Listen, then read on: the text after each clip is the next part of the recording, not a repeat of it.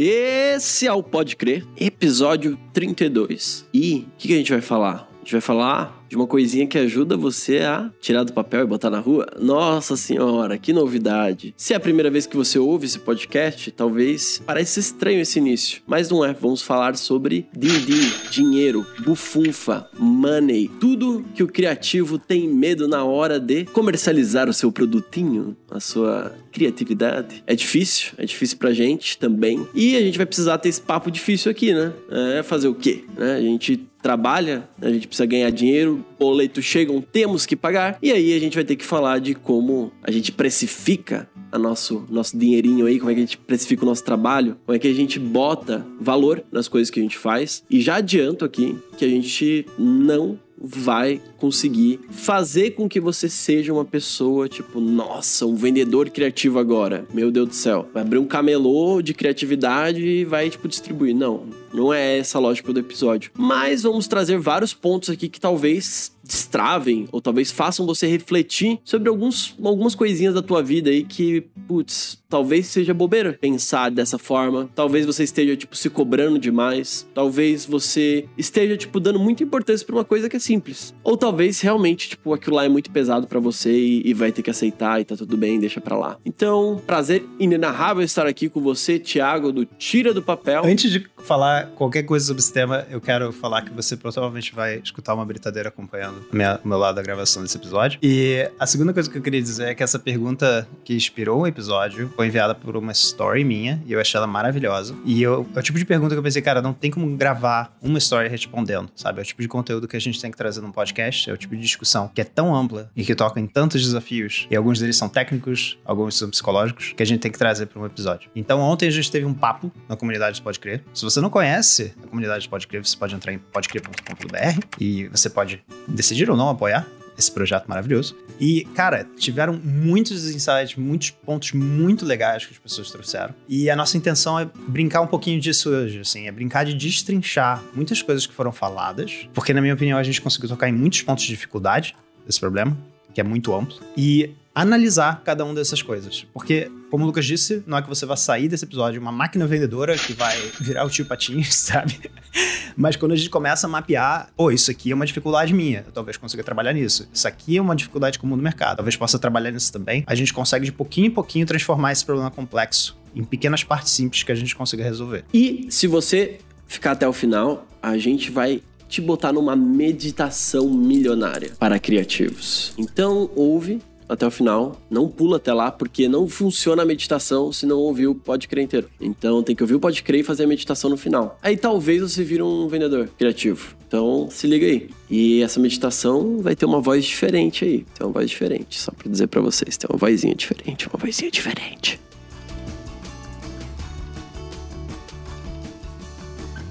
Ok, né? Eu sou o cara do marketing aqui, então vamos falar sobre preço um pouquinho, né? Cara, preço é uma coisa que é super intangível, principalmente quando a gente tá falando de bens que carregam, de certa forma, a intangibilidade por si só, como a criatividade, a cultura, essas coisas todas. Eu tive sorte de estudar com Alfredo Manevi, na, na época eu estava estudando cinema na Universidade Federal de Santa Catarina. E o Alfredo Manevi, ele trabalhou no Ministério de Cultura e tudo mais. E ele trabalhava, por exemplo, com esses aspectos do tipo, ah, vou dar um, um vale livro, vale cultura, que a gente teve vários desses incentivos. Porque boa parte da população não tem acesso a isso, né? Não tem acesso a comprar a criatividade, ou comprar a arte, ou comprar qualquer coisa. E isso me faz refletir muito, porque às vezes a gente, como criativo aqui, né? A gente, num lugar de criativo, dependendo da, da onde você vem, da sua família e tudo mais, você já tem, de certa forma, uma condição financeira para tipo assim, pô, já consumo arte, sabe? E aí a gente já pensa, pô, isso vale pra caralho, porque isso daqui, tipo, eu tenho um quadro na minha casa, ou eu valorizo por si só, ou eu escolhi a carreira criativa porque eu admiro muitos criativos. Então a gente já começa com uma percepção como criativo, estando dentro do mercado criativo, o que é criatividade, o que é ser um artista, né? E por si só a gente já bota um valor nessa tag, né? Do tipo, sou criativo, sou é, artista, sou determinada coisa. E logo a gente entende que existe já um valor por si só simplesmente por ser artista, simplesmente por ser criativo. E aí, a minha, a minha pergunta, a coisa que vinha na cabeça, tipo, aquela pessoa que faz, sei lá, produz um bombom que vai vender na rua é, e que pensa na capinha e tudo, essa pessoa não é criativa também? E ela vende ali por um real, tipo, aquela criatividade, ou tipo, o tempo que ela gastou ali criando, não deveria ser cinco reais aquele bombom? Não deveria, tipo, não só lidar com os custos, mas pensar na margem que ela tá ganhando ali? Eu gosto de botar isso em perspectiva porque a gente tem que sair do nosso lugar quando a gente pensa em preço, porque a gente tá olhando pro mercado quando a gente olha pro marketing. E o trabalho do marketing é botar o produto em perspectiva do público, perspectiva da audiência. Eu tenho que saber o que está acontecendo lá do outro lado, porque eu não consigo vender uma coisa que as pessoas não se conectam com aquilo lá, que não tem uma necessidade intrínseca, que não tem algum vazio a ser preenchido. Uhum. E você fala: Ô Lucas, mas eu escrevo, eu faço filme, eu faço aquilo. Que necessidade a pessoa tem de ver um filme? Amigo, a gente tem necessidade emocional de ver um filme, sabe? Quantas vezes fala assim: eu quero ver um filme para chorar, eu quero ver um filme para sorrir, eu quero ter essa arte porque eu me identifico, sabe? A gente precisa. E emocionalmente, a criatividade ou a arte, a gente tá colocando aqui essas duas coisas que vão se misturar aqui nesse podcast, naturalmente, porque querendo ou não, a gente tem. É... Quando a gente fala de criatividade, e eu e o Thiago, a gente vem de escolas de, de criatividade, de arte, né? Do tipo de pensar a coisa para além é, necessariamente do tipo da função daquilo, né? É, ou seja, o que, que aquilo traz emocionalmente, não só a função do tipo, essa cadeira senta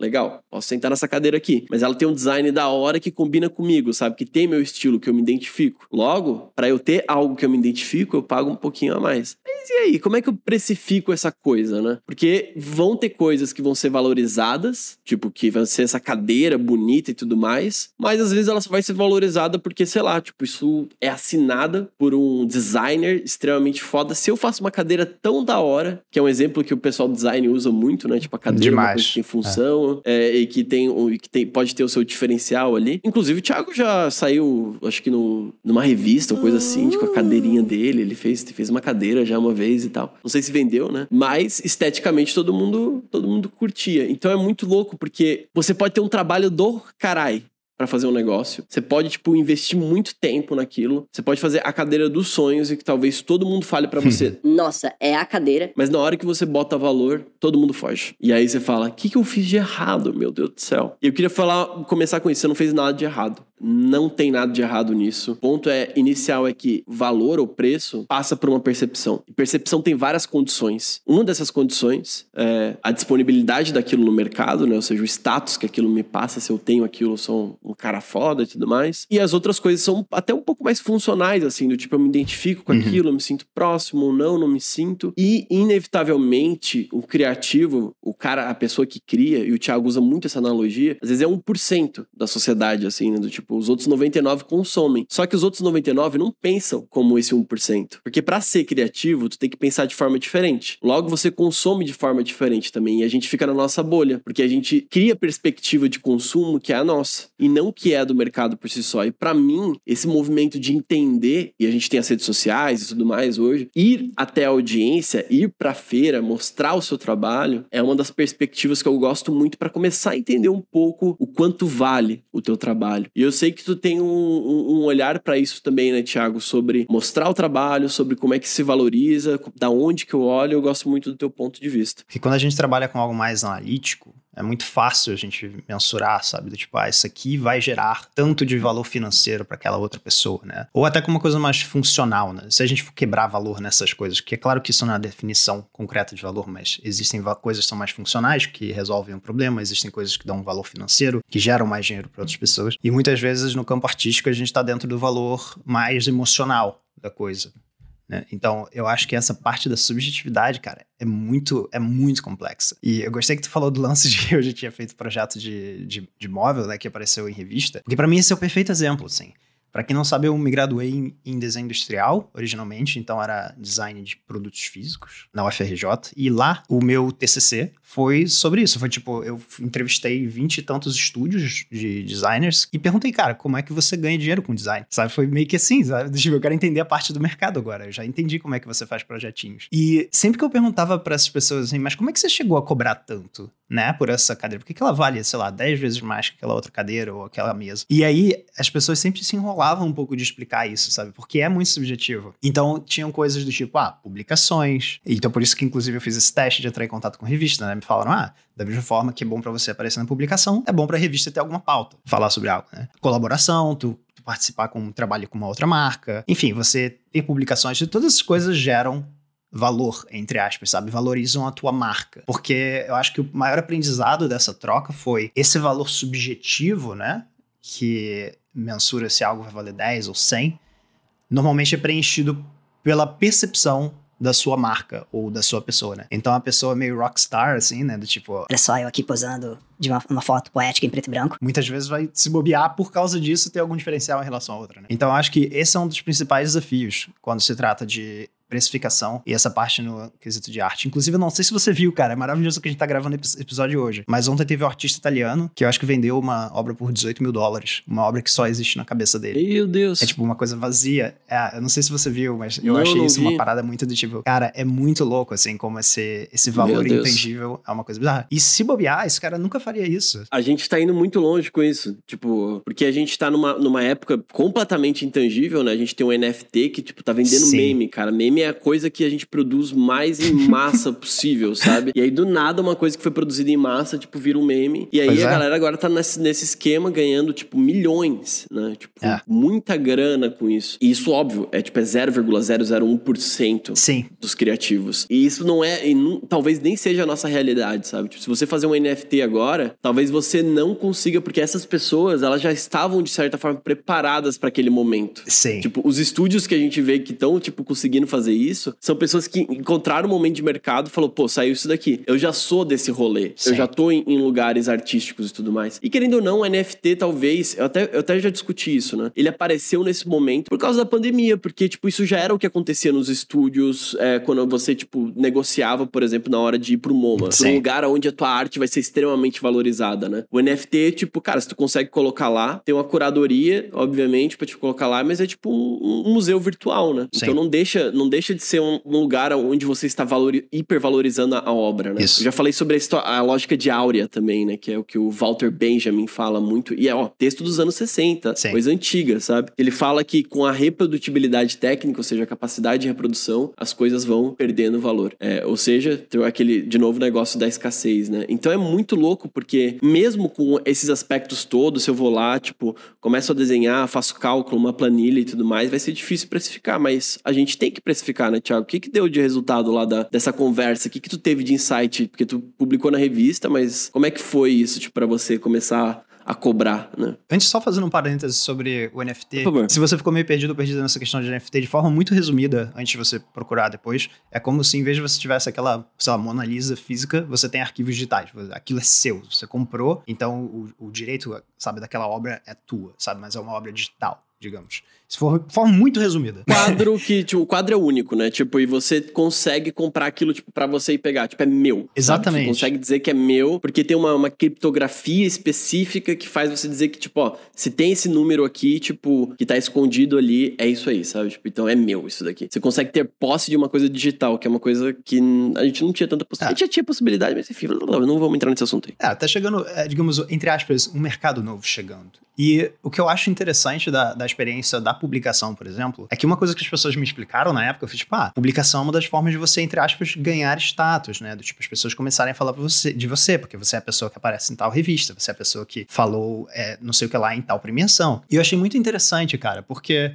na época eu fiquei pensando assim, caraca, que louco, né? Eu tenho que sair em revista e etc. Então você começa a criar esses contatos em revistas. Eu não tinha contatos, né? Então você meio que tem que mandar e-mail para alguém que nos conhece, com umas fotos em alta qualidade para facilitar a vida das pessoas. E eu fiquei pensando como hoje isso é um pouquinho mais fácil, embora não seja fácil, porque hoje em dia você pode construir uma audiência pelas redes sociais. Então, Antigamente, obviamente, também era possível, mas não é tão fácil quanto agora e não é tão comum quanto agora. Então fiquei pensando um pouco sobre isso, sabe? Sobre como, de certa forma, infelizmente, né, algumas pessoas, tipo, se você tiver 100 mil pessoas te acompanhando na sua, na sua rede, a pessoa já olha para você diferente de como se você tivesse 2 mil. Embora isso não represente que a pessoa de 2 mil pessoas acompanhando não tenha um trabalho bom sabe? Mas eu fiquei raciocinando um pouquinho recentemente sobre isso, sobre como muitas vezes você tem um alcance maior, se tornou uma dessas provas sociais que preenchem essa subjetividade, que é o valor que alguém pode cobrar, por exemplo, desde alguma campanha publicitária até algum serviço e por aí vai. Eu achei isso muito interessante, como as formas de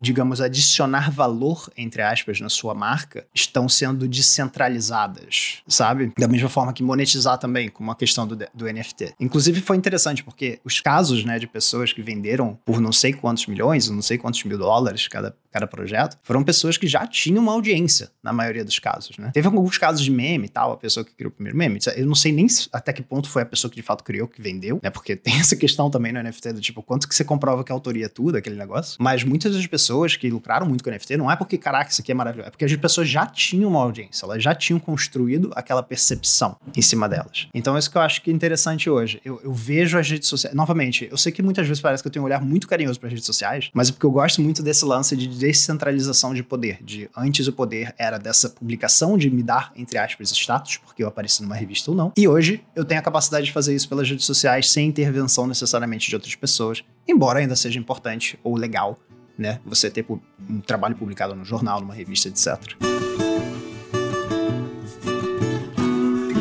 eu vejo como pergunta, assim, né, que talvez alguém esteja se fazendo agora, é tipo, tá, beleza, legal esse papo aí, mas, tipo, no final das contas, eu nem tenho coragem, né, de, de, de vender. É, tipo, eu nem me sinto confortável do tipo de precificar o meu trabalho, né, tipo... E eu acho que nesses casos, é, quando a gente tá nesse momento, né, do tipo de não conseguir precificar, acho que é legal a gente botar uma coisinha em perspectiva, né, que é aquela mesma que eu falei no início, de certa forma, mas, tipo, agora aplicada diretamente nesse momentinho que a gente tá ali, inclusive puta, conversa ontem na comunidade, reforçando, foi. Maravilhosa, cara. Genial pra gente chegar num lugar. Tipo, foi uma conversa que, tipo, cara, eu queria ter ficado lá por horas, sabe? Tipo, é.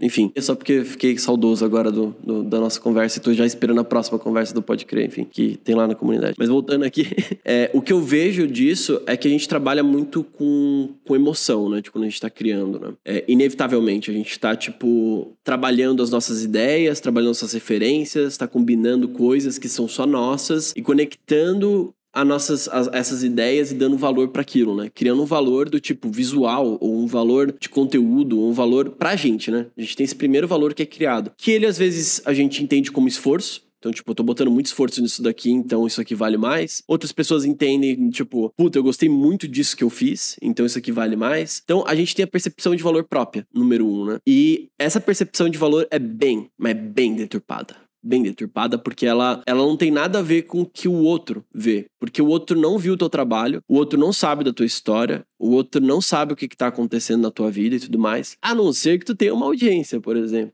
Então, que é o que o Thiago estava falando aqui, já conectando. Então, ou a não ser que você tenha outros pontos né, de contato, ou a não ser que alguém aponte e fale, nossa, isso é bom. Entende? É legal ver que a perspectiva do outro dá valor para aquilo que a gente inevitavelmente não sabe dar valor. Sim. E isso acho que é um ponto muito importante de que se você está travado em, em precificar, é, é muito importante olhar para o mercado. E você pode falar, putz, Lucas, mas sei lá, o cara não quer pagar, ninguém quer pagar por isso. Aí é uma questão de saber se você tá mostrando para as pessoas que valorizam aquilo ali e que elas entendem, ou se a história que tu tá contando faz sentido. Porque algumas pessoas realmente valorizam o trabalho. Ah, você sofreu para fazer isso daqui? Olha que arte perfeita, tudo bonitinho e tal. E tem gente que vai admirar a tua história, sabe? Tipo, Talvez só pelo fato de você ser artista ou produzir alguma coisa criativa e você ter uma história muito da hora, isso é o suficiente pra pessoa dar valor para aquilo. Então são tantas formas que eu gosto de pensar, a gente falou no episódio multipotencial, né, que é o episódio número 20.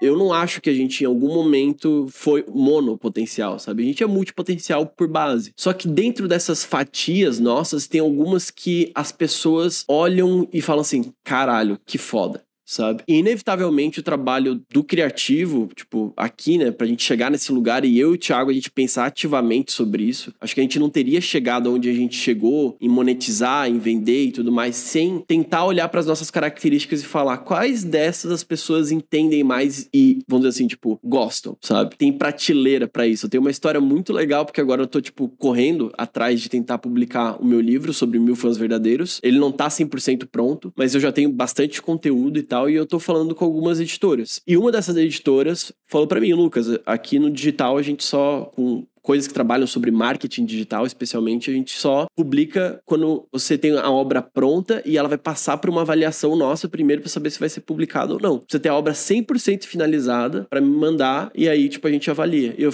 pensei, eu até liguei pro Thiago esse dia, eu falei, Thiago, imagina eu mandando um negócio pronto meu e a pessoa falando, cara, isso não vai vender. Eu vou voltar, eu vou chorar, tá ligado? Eu não vou mais pegar aquele livro na mão e não vou mais para frente. Inclusive, recado, se tem alguém aqui de editora que quer editar ou que acha que pode publicar esse livro, quer conversar comigo, me manda mensagem, pelo amor de Deus, que eu tô nessa jornada. Talvez eu fazer um crowdfunding, talvez, sei lá, tem alguém aqui ouvindo que quer botar isso, mas qual que era o ponto? Depois que eu conversei com o Thiago, eu fui em livrarias, né? Eu falei, vamos lá ver o que, que tem na livraria então. E eu fui em várias livrarias, desde livraria cult, indie, tipo diferentona, até livraria tipo Saraiva da vida, sabe? Tipo famosona e tal. Cara, não tem nem o cara que eu admiro, Seth Godin sabe? Tipo, quase lá. Tipo, às vezes tem um livro ou outro, nem é o livro que eu considero mais. Tem um The Deep, o Vaca Roxa. Tipo, são livros que eu, tipo assim, foi o melhor trabalho do, do, do Seth Godin, sabe? Vocês perguntam o que que tá fazendo lá. Uhum. E aí eu entendi que não tinha necessariamente uma prateleira para aquilo ali, ainda. Lá nos Estados Unidos, recentemente foi lançado um livro chamado Super Fans, do Pat Flynn, que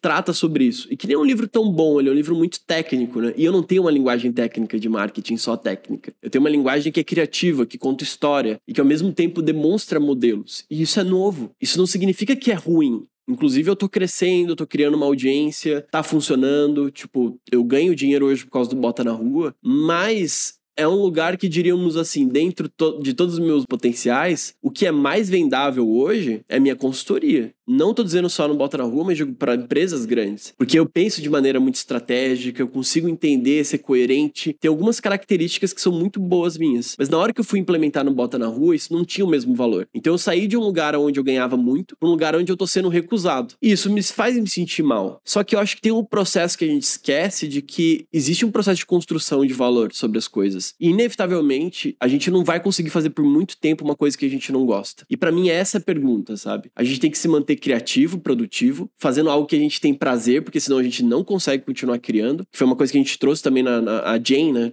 Trouxe é, na, na última conversa, que tipo, a gente faz por prazer aquela coisa, ou a gente vai vender uma coisa que a gente sente prazer em fazer. Então começa a ficar mais difícil na medida que você vai ganhando, vamos dizer, autonomia como criativo, você também, de alguma forma, você vai se sentindo um pouco mais culpado de cobrar por uma coisa que você se sente feliz, você se sente bem, ou você faz muito fácil. Então, de novo, a perspectiva minha ela vai, tipo, meio que deixar muito embaçado, nublado o que é realmente o valor daquela coisa. E a gente precisa de outras pessoas. E uma das técnicas que a gente falou ontem, que eu achei muito legal, é ter o arroba financeiro teu, né? Tipo, pra olhar para isso, né? Então, eu tenho o senhor Henrique, que é o Henrique arroba bota na rua, que é o cara que cobra, que é o cara que olha para minha, pras coisas que eu faço e fala, quanto é que custa isso daqui, sabe? Não é o Lucas, o criador, é o Henrique. Meu nome é Lucas Henrique, pra quem não sabe. É, o Thiago tem o Rego, que o Rego, ele olha para as coisas, o Rego Olha pro cofrinho. É o cofrinho. É o cofrinho do, do, do, do Thiago. E ele vai lá e, e olha para isso e fala assim: tá, como é que eu vou precificar isso daqui? Que é uma coisa, é uma forma de dar perspectiva, né? De que não é o criador que tá dando precificação para aquilo, mas uma outra pessoa. E por que essa perspectiva é importante? E eu digo porque eu sou uma pessoa que sofre demais até hoje, cinco anos, tipo, trabalhando como empreendedor em cobrar. Eu já deixei de cobrar cliente, não uma, não duas, não três vezes. Porque eu achei que eu não tinha entregado o resultado esperado para ele. E eu falei, não precisa pagar então. Eu sempre tinha esse, esse comportamento. E muitas vezes eu já dei, sei lá, mentorias ou consultorias de graça. Às vezes, realmente porque fazia sentido, porque eu tava treinando. E muitas vezes porque não fazia mais sentido, porque eu já não tava num lugar de treinar, sabe? Ou de entender a audiência ou qualquer coisa do gênero. Eu deveria estar cobrando por aquilo. Então é, é muito louco que a gente vai deslizar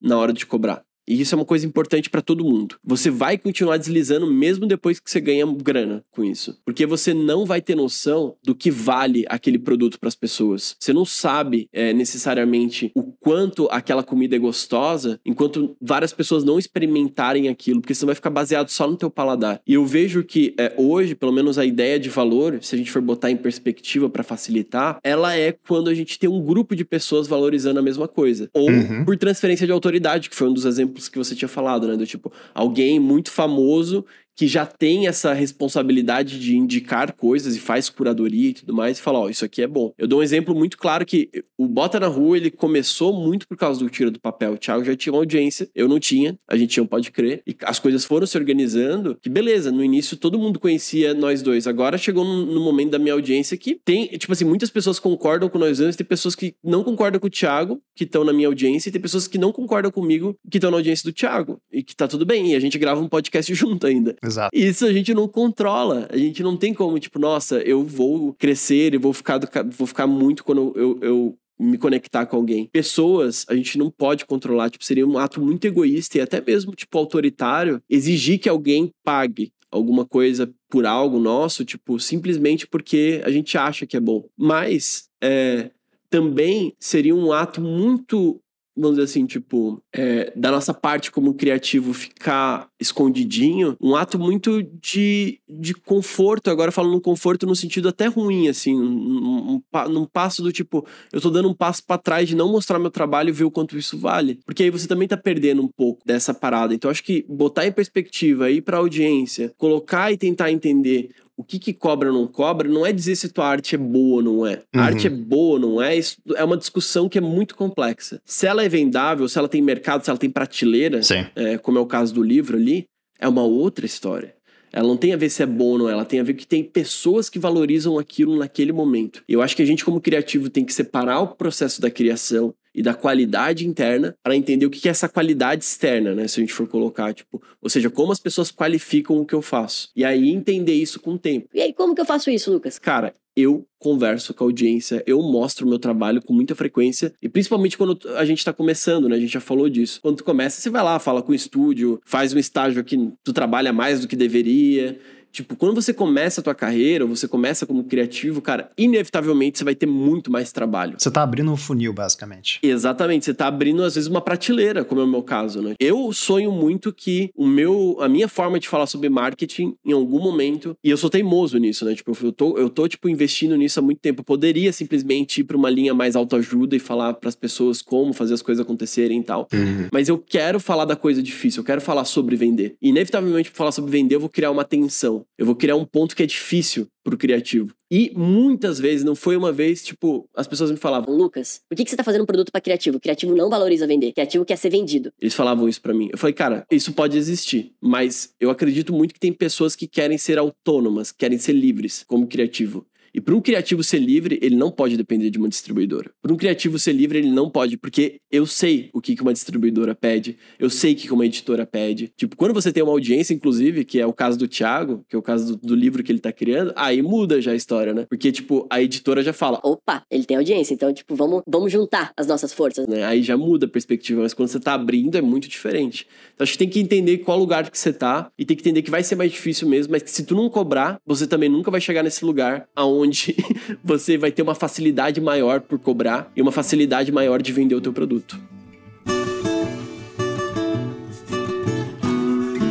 Cara, teve um ponto também que trouxeram, que eu achei muito bom da comunidade, que é essa questão de. Eu, se não me engano, foi a Cintia que comentou, que a gente assimila muito trabalho a uma coisa que não necessariamente é prazerosa. Então, o fato da gente estar criando alguma coisa que, nossa, isso aqui é divertido e etc, né? Ou que muitas vezes é, a gente associa como um dom, como a Jen falou, né? E não como uma habilidade que a gente desenvolveu que por anos a gente sustentou e, e é, sabe, se tornou melhor naquilo. Eu acho que esse tipo de associação que a gente faz, a nossa percepção sobre a própria coisa que a gente faz, começa a distorcer, né? Então já tem esse quebra-mola. Aí depois chega pra parte da percepção que a gente não controla. Que é a percepção fora, né? De como as outras pessoas vão observar. E aí começa a rolar esses fenômenos. De, às vezes, uma coisa que você faz muito facilmente pode, sei lá, pode ter um, um preço enorme, ou uma coisa que faz com muita dificuldade pode não pode ter no final um preço muito baixo, porque, sabe, não existe uma percepção externa sobre aquilo. Eu acho muito bom, eu acho bem legal colocar isso na cabeça. Um outro ponto que tu falou que eu gostei muito, essa questão da multipotencialidade, cara, porque eu, eu acho que isso é tão importante quando a gente fala desse tema, pensar sobre esse pequeno detalhe que faz toda a diferença, que é todo mundo, partindo do princípio que você não tem alguém para te sustentar, ou você não tem, sei lá, uma herança, você precisa de, de certa forma, uma engrenagem financeira na sua vida. E se você tem 100 habilidades, né? E você gosta muito de, de 10 delas e gosta de trabalhar com elas. E, e duas dessas, potencialmente uma dessas, seja que logo de cara tem um potencial maior de se tornar essa engrenagem financeira, muitas vezes é começar por aí e aos poucos colocando as outras, né? Marqueteiro barra escritor, barra cantor, por exemplo.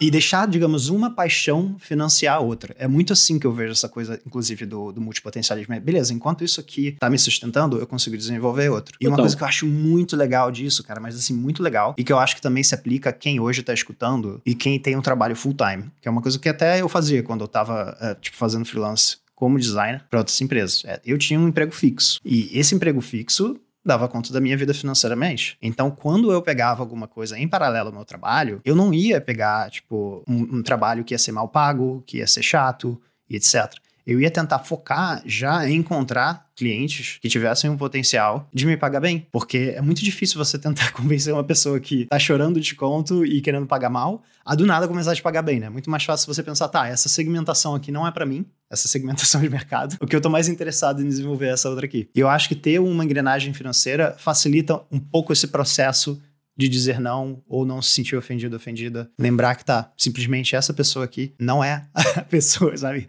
que eu quero trabalhar. Então, um exemplo bom disso, cara, inclusive eu tava conversando com o Matheus recentemente disso, o Matheus Souza, que é o nome, eu tava falando, cara, eu amaria ganhar dinheiro criando playlist, por exemplo. Sabe, é uma parada que eu me, ama me amarraria em fazer, cara. Eu não faço a menor ideia de como hoje eu poderia criar uma engrenagem financeira disso. Então, talvez não seja a melhor opção para eu começar a fazer isso. Mas sei lá, daqui a 10 anos, talvez exista algum lugar, sabe, em que eu vou receber alguma coisa para criar uma playlist para algo. Então acho que isso é um exemplo legal, sabe? E também, pô, tem que botar esforço nisso, né? Tem várias coisas, vai ter que pensar sobre isso, como é que isso funciona. É, é a mesma coisa, por exemplo, eu com música, né? Tipo, eu crio música, tipo, eu tenho, sei lá, pelo menos 10 músicas assim que são bem redondas, né? Que estão bem organizadas e tal, bem produzidas. Me diz o que, que essa música serve. No máximo pra postar no meu Instagram pessoal, tipo, mal gravada, mal produzida, só jogando lá pra Sim. simplesmente como um exercício criativo. Só que eu não sei sei se isso sei lá, daqui 10 anos, o fato de eu estar exercitando isso, se aquilo virar uma, aquele estilo que eu crio, a forma como eu crio, virar um negócio popular, mano, eu vou estar pronto. E isso é uma coisa que eu vejo é, que, como multipotencial na minha carreira, eu penso muito, sabe? Eu tô sempre exercitando as coisas que eu gosto de fazer. Eu não sei qual é o momento que aquilo vai ganhar notoriedade, mas eu sei que ela vai ganhar meio que, tipo assim, de repente, sabe? Eu vou trabalhar 30 anos, 10 anos numa coisa, tipo, numa habilidade que do nada, às vezes, aquilo vai passar a ser valorizado. Então, tu, tu, tu passou isso muito muito, né, no, no, no, tira do papel, do tipo, tinha dois perfis, né? Tipo, antes você tinha o translate e depois o tira do papel. O tira do papel deu muito mais certo que o translate no sentido comercial e não significa que você não estava exercitando já trabalhar com mídia social antes. Então, para você ficou muito mais fácil gerenciar e as pessoas esquecem disso, de que existe todo um, um manejo que você vai aprendendo com o tempo de sei lá, como responder 100 mensagens num dia? Isso é um tipo de pergunta que a gente tem que saber responder e, e, gerenciar, sabe? É uma coisa que não. Tipo assim, você fala assim, ah, eu quero ser famoso, eu quero ter engajamento. Mano, engajamento dá trabalho pra caramba. Tipo, quando você tem lá várias pessoas conversando contigo, você vai ter que aprender a gerenciar isso. Porque se você não responde, você perde aquele engajamento também, com o tempo. Tô falando que você tem que responder agora todas as suas mensagens, tá? Não sinta-se ansioso com, essa, com, essa, com isso aqui. A gente demora um tempinho, uma semana, às vezes duas, tipo, às vezes a gente não responde alguém também que a gente não vê que não faz sentido sentido. Mas, na maioria dos casos, a gente responde. Então, existem engrenagens, como o Thiago falou, que a gente tem que botar para rodar e tem que pensar na gestão criativa, no geral. Tem que ter, né, tipo, essa visão do Henrique, tem que ter essa visão do, do senhor Rego, que vai, tipo, tá lá cuidando da parte, tipo, administrativo daquela criatividade, né? O que que tá pegando mais, o que, que as pessoas estão falando, que assunto aqui que faz mais sentido eu colocar em voga, se você quer viver de criatividade e ganhar é, com isso. Se você quer deixar isso só no teu hobby, cara, nem se preocupa com esse papo aqui, sabe? Tipo, pega esse papo e, tipo assim, só pra, tipo, conversar, trocar uma ideia com a gente, enfim, tipo, é só isso. Mas se você quer ganhar dinheiro, cara, inevitavelmente vai ter que pensar em gestão criativa, sabe? Você vai ter que olhar para essas coisas, porque, de novo, é, é uma coisa que se eu e o Thiago a gente não desse atenção, a gente nem estaria aqui, né, fazendo talvez esse podcast. Uma coisa não necessariamente é, faz com que exclua a outra. Então, a gente começar o podcast e ele não ser famoso, famoso, ele ser famoso, isso não é o que importa. Mas o fato de a gente continuar ele, ou o fato de a gente investir mais tempo nele, tem a ver com os resultados que ele traz pra gente, de certa forma. Seja uma base emocional, do tipo, a gente tem um retorno muito bom, isso faz a gente poder, sei lá, criar uma coisa que é chata. Então, tipo, ah, eu crio uma coisa legal para poder pagar minhas contas com a coisa que não é legal. Ou isso mesmo que é legal também dá dinheiro, sabe? Que é o, lugar perfeito, que é o que eu tento procurar sempre. É, de tentar encontrar qualquer coisa que eu faço mais fácil hoje, ridiculamente mais fácil. Eu já falei sobre o Ferramentas para Titãs, Two of Titans, que é o livro do Tim Ferriss, onde ele entrevista todos os caras muito fodas e mulheres muito fodas em uma coisa específica. Tipo, eu sempre conto a história da mergulhadora, porque eu acho sensacional, que uma mergulhadora que desce 50 metros em um minuto, tipo, é paga, é patrocinada por marcas, e se uma pessoa dessa, com uma capacidade tão específica é patrocinável, né? Eu fico pensando quais são as nossas capacidades específicas que a gente não tá enxergando que Uhum. seriam patrocináveis, pagáveis. E a gente às vezes tá, tipo, apostando muito numa coisa que é o que a gente valoriza mais. Mas às vezes é, é um detalhe teu, sabe? É o jeito que você faz piada. Começa a perceber como é que as pessoas reagem às coisas que você cria, sabe? A reação talvez seja a melhor forma de você entender o que, que vale ou não vale comercialmente. Não pra você. Então é bom você prestar atenção nas reações das pessoas. Uhum. Quando a gente fala que um post dá certo, por exemplo, como eu tenho casos de posts que deram certo, tem a ver com isso, é, de certa forma. Tem a ver com a ideia de entender o que comercialmente faz. Às vezes nem é o que eu gosto mais, nem um assunto, sabe? Tipo, na boa, eu amo falar coisa nonsense e, tipo, e não ter e não ter objetividade em nada, sabe? Tipo, eu amo ficar pirando. Talvez em algum momento eu consiga criar um podcast que possa ser só isso, sabe? E as pessoas curtam um negócio nonsense. Eu não achei esse lugar ainda, mas eu tô procurando. E eu acho legal esse lugar da busca, né? De eu ir procurando, vamos dizer assim, quais são essas moedinhas, dentre todas as moedinhas que eu tenho que valem mais, sabe? Tipo, eu tenho um cofrinho gigante, que é a minha multipotencialidade, várias características minhas, mas dentro dali tem algumas moedas mais raras no mercado e que são muito valorizadas, sabe? A gente precisa mergulhar, igual o tio Patinhas, nesse lugar de moedas, enfim, sons de moedas agora caindo sobre mim. Estou aqui, tipo, seminu, cai- com várias é, moedas caindo em cima de mim. Encontrar essa moeda que é especial pra audiência, não só pra você. Então você tá mergulhado nessa riqueza e você não consegue ver e definir exatamente quais são essas moedas, né? Porque tem várias ali. Então é legal mostrar e começar a entender quais dessas moedas são mais valorizadas pra fora pra você começar a cobrar. E, cara, gostei muito que você falou que não necessariamente, obviamente, a gente precisa monetizar tudo. Isso é até uma coisa legal que você mencionou, porque sempre que eu falo desses tópicos de multipotencialidade, eu gosto de fazer essa observação da tipo, ah, não é porque você gosta de muita coisa que você precisa monetizar todas as suas paixões. Foi bom que tu tocou nisso, porque eu pensei, cara, ainda bem, a gente não tinha mencionado isso, eu sempre gosto de falar, sabe? E uma outra coisa que eu queria mencionar, que eu gostei muito como você falou da reação das outras pessoas. Porque uma coisa que me ajudou muito com o síndrome de impostor, e eu imagino que muitas pessoas que talvez tenham começado a escutar esse episódio já tenham passado por isso, síndrome de impostor, síndrome de impostora, que é basicamente essa sensação de que você é uma farsa, sabe? Você não deveria estar cobrando por aquilo, que você não é tão boa assim, etc. Isso surge muito por causa do efeito bolha. Se você quiser saber mais sobre o que a gente chama de efeito bolha, você pode ir no episódio 10 do Pode Crer, onde a gente fala sobre bolhas sociais. Mas sair da minha bolha, né? Sair do meu grupo profissional e conversar com pessoas de fora desse grupo foi uma das coisas que mais me ajudou, cara. E é uma das coisas que eu super recomendo pra todo mundo que hoje em dia tem um pouco de dificuldade de entender como você pode gerar valor para outras pessoas. Porque é no momento em que eu sento numa mesa de jantar com outras pessoas, e aí a outra pessoa me pergunta, Pô, Thiago, mas como é que você ganha dinheiro do Instagram, sabe? É porque é por número de seguidor? E assim, não é assim, sabe? E pra mim isso é muito óbvio. Só que a minha reação é pensar que, ah, não, não é isso. É, sabe? E, e eu nem processo, nem presto atenção nesse fato de que essa pessoa fez essa pergunta. A gente quer dar uma resposta bonita, É. né? Quando alguém pergunta isso. A gente, a gente tem essa vontade do tipo, ah, deixa eu, deixa eu falar o que eu gosto também, né? A gente às vezes a gente bota uma coisa, e eu digo a gente, todo mundo, tá? A gente coloca, tipo assim, a gente quer criar um significado maior pra aquilo. Tipo, Ah. e na realidade, não é aquilo. Tipo, é- existe um trabalho, trabalho mesmo ali por trás, né? Tipo, o senhor Rego, o senhor Henrique tá ali trabalhando pra tentar entender o que, que vai dar mais certo, né? Porque se a gente parar de gerenciar isso, a gente para de ganhar dinheiro também. É, é muito, seria muito fácil pra mim, cara, só escutar esse comentário e esquecer dele depois. Só que no momento que eu tô me sentindo um impostor, no momento em que eu tô me sentindo, caraca, o meu trabalho é uma coisa banal que eu faço, por exemplo, facilmente, sabe? Criar não sei o que lá pra mim é fácil. É nesse momento que eu preciso lembrar dessas coisas. Sabe? Que eu preciso lembrar que alguém fora da minha bolha não entende nada daquilo. Ou entende, mas não tanto. Que são cada vez mais difíceis, porque quando a gente entra no mercado de trabalho, a gente vai consumir conteúdo daquilo, a gente vai estudar sobre aquilo, a gente vai ver pessoas fodonas que estão na frente, na frente, entre aspas, da gente no mercado. Então a gente vai começar a esquecer que tem 99% da população mundial que sabe menos que a gente daquilo. Então esse efeito fura-bolha, e eu, eu brinco com isso que às vezes eu mando mensagem para umas pessoas. E aí eu mando uma pergunta aleatória da minha área pra pessoa. E aí a pessoa não faz a menor ideia, ou ela simplesmente me dá uma resposta aleatória. Ela já sabe que é, é um teste, entre aspas, né? É só pra eu meio que sair da minha bolha um pouco. Acontece. Ah. Vai, vai, tirar, vai tirar 10 ou 0. Tirou 10 a 0. Essa é a percepção da minha bolha, né? E, cara, eu acho que essa é uma das melhores formas, assim. É. É, tipo, se eu fosse empacotar isso, tipo, guardar as reações das pessoas de alguma forma, tipo o Lucas falou, tipo, como é que as pessoas reagem a isso? Isso pode te dar um termômetro de como essa demanda do mercado ou quanto que as pessoas entendem ou não disso. E essa saída ativa da bolha, mas não só a saída ativa, só a percepção e o entendimento de que existem bolhas e que você pode estar tá vivendo é, uma realidade muito baseada no que você presta atenção e não, na verdade, baseada no que o mundo experiencia. O episódio 10 a gente entra bastante detalhe nesse assunto. E assim, entender noção de bolhas melhorou muito a minha relação com perfeccionismo e muito minha relação com síndrome de impostor, assim. É, tipo, quando eu tô travado, é tipo, bolha, sabe? É o primeiro lugar que minha cabeça vai e que eu motivo as pessoas a fazerem esse exercício. disso.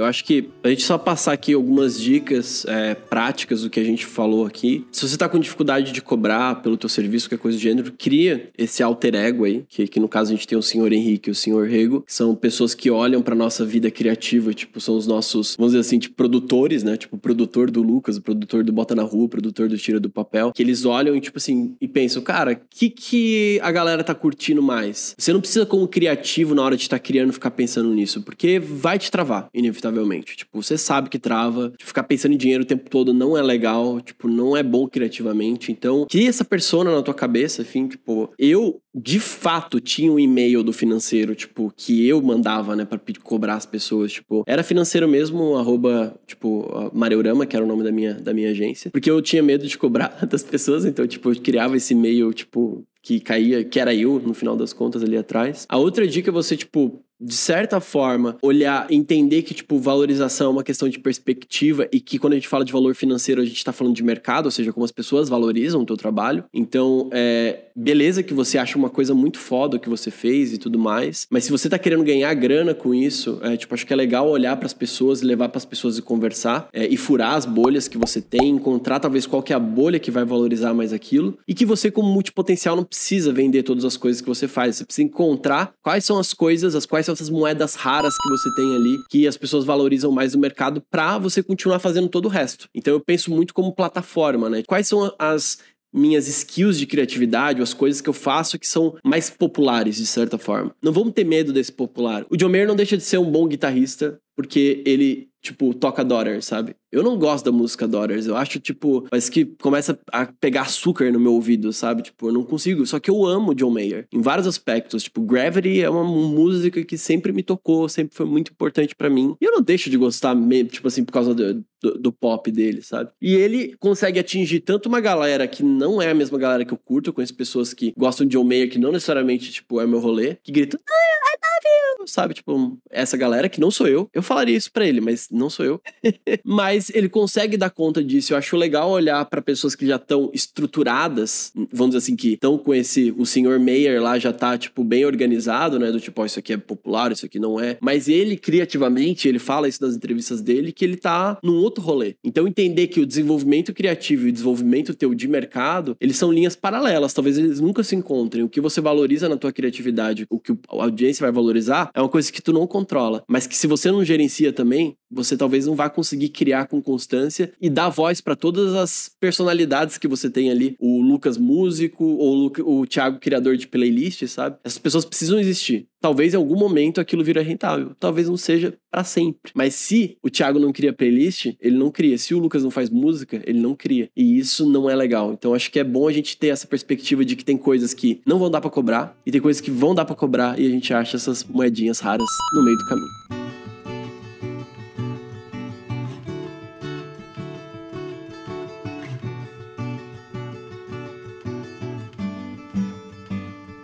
E se você quiser encontrar o Lucas pelo vasto mundo da internet. Eu adoro falar vasto. Inclusive, eu vou lançar curso daqui um mês, então se você quiser também me dar dinheiro.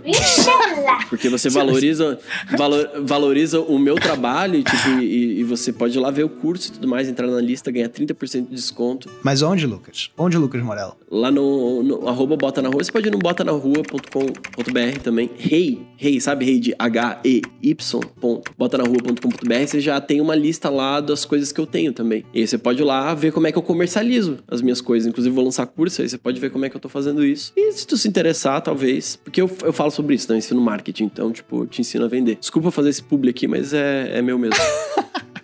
É publi no final. Mas- E você, você me encontra no tiradopapel.com. Também pode comprar coisas do Thiago, inclusive. Também, também, também tem coisas do Thiago que são vendáveis. E também, e também tem coisas vendáveis do coletivo MUF. Também. Da Gigi, que edita esse podcast e que faz os efeitos sonoros. A gente paga a Gigi. Sim, dinheiros. E a gente paga a Gigi com o dinheiro da comunidade que pagam a gente. Olha que louco. Pode parar, cara. Eu sei que falar o arroba do MUF, peraí. Calma, não, tá tudo bem. Eu, eu te ajudo. É arroba MUF, que é M-O-U-F-F-E.C-O. Aí você chega lá, muf.com. Que tá na descrição do Tá episódio. na descrição, é mais fácil clicar. Agora o Spotify tem link. A maioria das pessoas escutam no Spotify. Isso é maravilhoso. Desculpa você que tá no Deezer, desculpa você que tá na Apple, eu não olho muito lá, mas sinta-se abraçado e pode mandar uma mensagem, eu até te mando o link se você quiser, tipo, em privado, assim. E pra fechar esse episódio, a gente pediu pra Jen, que é uma pessoa da comunidade que tava com o microfone dela ontem no papo, e aí o som dela tava maravilhoso. Maravilhoso. Parecia aquelas coisas. aquelas coisas sensoriais, a gente chama de ASMR, né? Então ela, ela vai trazer uma meditação, que a gente pode chamar de quê? Meditação financeira? Meditação milionária é o nome disso. Meditação milionária. Medita- MM. É meditação milionária. Existem boatos que se você escuta meditação milionária, no final desse episódio você vira uma pessoa mais motivada. Exato. Bora vender um, um criativo camelô, quer dizer, um criativo vendedor, desculpa, camelô. Ah, enfim, ouve aí. Mas assim, ouve com atenção, ouve com presença. Sinta o momento. Seja muito bem-vinda, muito bem-vindo à meditação milionária do Pode Crer. Aquela meditação guiada para você tirar as suas inseguranças da mente e botar ela para fora da sua vida. Criativo. Deixe que o som das moedinhas tome conta do seu inconsciente e permita que você quebre todas as suas crenças limitantes sobre precificação. Repita 108 vezes para você mesmo. Cada dia que passa, minha criatividade me dá mais segurança e me torna um profissional melhor. Vou cobrar o que é justo para mim, o que cobre todos os meus custos e não vou me sentir culpada por isso.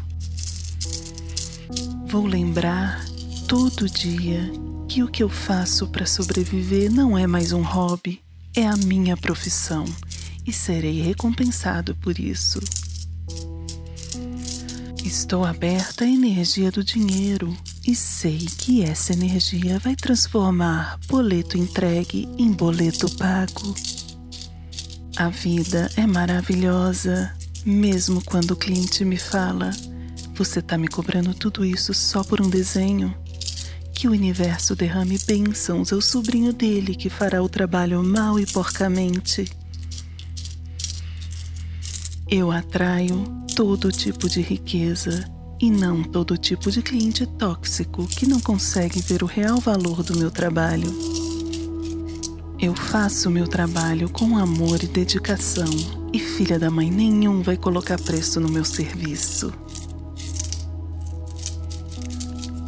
Repita essas afirmações sempre que se encontrar numa dessas situações. Respire profundamente e expire, imaginando que toda a sua fúria está se esvaindo com o ar expelido, dando lugar à paciência e resiliência. Namastê.